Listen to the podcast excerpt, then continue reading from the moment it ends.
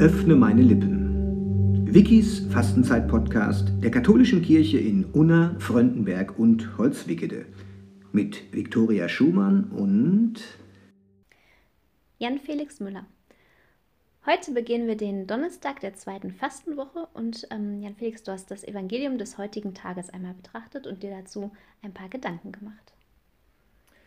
Ja, im Evangelium heute heißt es nämlich, dass ein Armer in den Himmel kommt und ein Reicher in der Hölle schmort.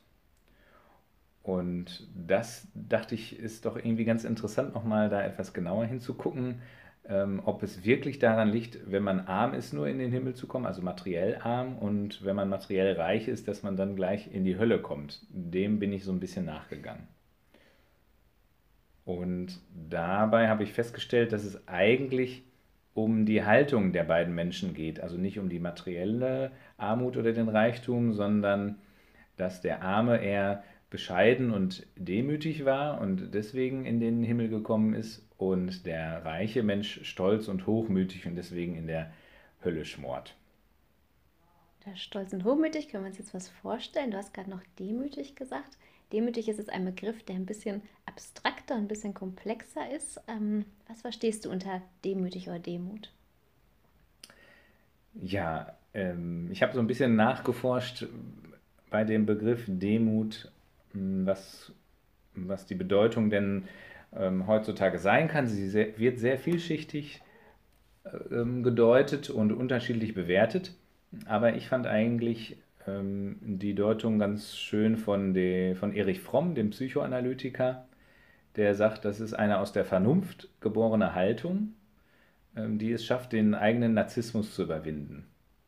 Also man könnte vielleicht auch sagen, dass Demut eine Charaktereigenschaft von Mut ist und sie somit den Gegenpunkt zum negativ konnotierten Hochmut setzt, also im Sinne von Bescheidenheit, äh, die der Arroganz gegenübersteht.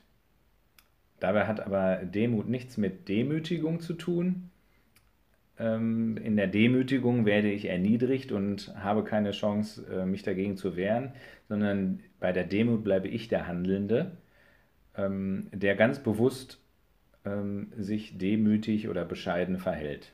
Also ich halte das Heft in der Hand sozusagen fand ich eine sehr schöne und anschauliche Erklärung. Vielen Dank. Ähm, unser Podcast ist ja jetzt der Fastenzeit-Podcast 2021. Äh, welchen Bezug hat das konkret zu der Fastenzeit in diesem Jahr? Ja, in dem Wort Demut stecken auch das Wort Mut und Dienen drin.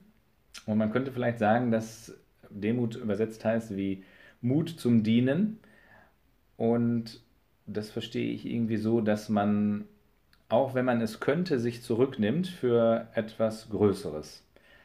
Also vielleicht könnte man jetzt in der Fastenzeit mal überlegen, wo nehme ich mich zurück, wo bleibe ich bescheiden, wo ich äh, etwas Größerem diene. Also mir fällt da vielleicht zum Beispiel ein, wenn ich in einer Diskussion bin mit einer Gruppe oder so, wo sage ich vielleicht mal nichts, wo ich etwas sagen könnte, aber wo ich denke, dass diese Worte vielleicht der Entwicklung der Gruppe nicht weiterhelfen dass ich mich da vielleicht zurückhalte.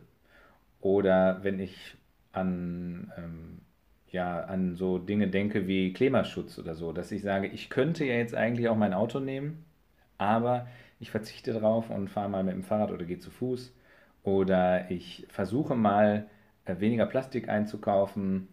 Oder ich ähm, ja, achte einfach darauf, dass ich meinen ökologischen Fußabdruck, sage ich mal so allgemein, ähm, verbessere auch wenn ich es anders könnte, ähm, habe ich Mut, jetzt in dem Fall dem Klimaschutz zu dienen oder halt einer Gruppe zu dienen oder so weiter. Vielen Dank. Das waren schon ein paar schöne Anregungen und vielleicht fallen unseren Hörerinnen und Hörern noch ein paar mehr Ideen ein, wie wir ein wenig Demut in dieser Fastenzeit vielleicht üben können.